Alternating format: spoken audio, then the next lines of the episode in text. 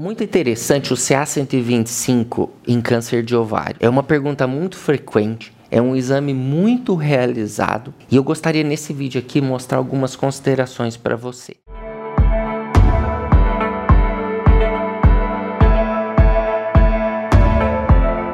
Uma pergunta que sempre surge para mim é: quando pedir o CA125? O CA125 ele é uma proteína que corre no sangue e muitas das vezes ele está relacionado com lesões, ou lesões no ovário, ou lesões dentro da cavidade abdominal. Por que, que eu estou falando isso? Dentro da barriga, por exemplo. Por que, que eu estou falando isso? Porque a alteração única e simplesmente do CA125 não significa necessariamente que você tem uma doença oncológica, tem um câncer. Isso é muito importante. Porque muitas pacientes mandam um exame para mim e falam: ah, olha, o meu CA125 deu alterado. Mas ele, como exame único, ele não significa nada. A gente precisa entender todo o contexto do CA125. Por que, que foi pedido o CA125? Tem uma lesão dentro da barriga? Tem alguma massa? Tem alguma suspeita de ter algum câncer em você? Ou esse exame foi pedido para avaliação junto com outros exames? Você tem provavelmente uma doença que a gente chama de benigna, que não é câncer. Ah, mas o CA125 pode alterar em doença benigna? Pode. Isso é muito interessante. Porque, por exemplo, pacientes com endometriose pode ter CA125 elevado. O CA125 ele sempre aumenta quando a gente tem alguma alteração dentro da barriga. A barriga ela é coberta por uma superfície que a gente chama de peritônio. Qualquer inflamação intensa naquele peritônio pode dar aumento do CA125.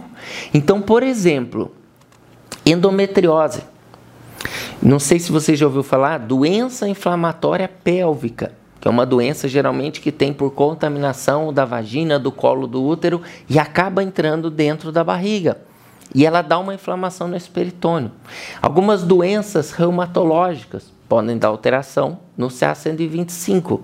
Então, tudo isso pode fazer com que a gente tenha limites acima do normal do CA125.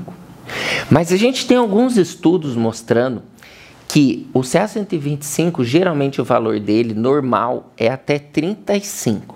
Geralmente, quando ele passa de 95, a gente tem alguns estudos mostrando que o valor preditivo positivo ele é 96%. O que significa isso, Marcelo?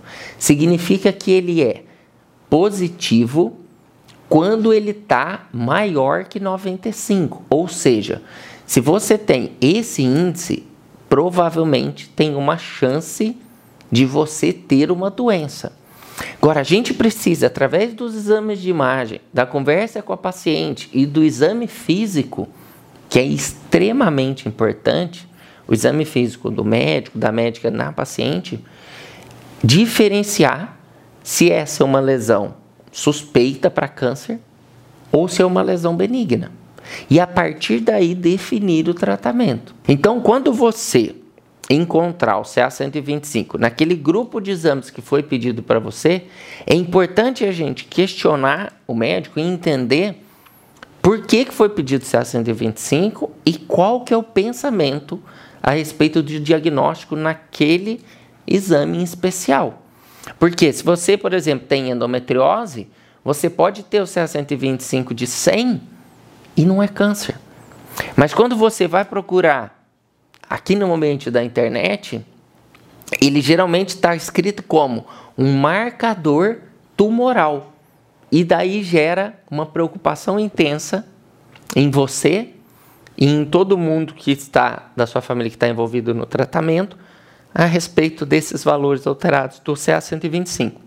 Então, essa é a mensagem que eu queria passar nesse vídeo, porque o CA125 é o exame que você vai ver muito, vai ouvir falar dele, mas é importante a gente fazer a diferenciação entre quando ele está sendo utilizado para um marcador tumoral ou quando os valores dele estão alterados por uma doença que é benigna e que a cirurgia vai fazer que você fique curada, tá bom? Um grande abraço.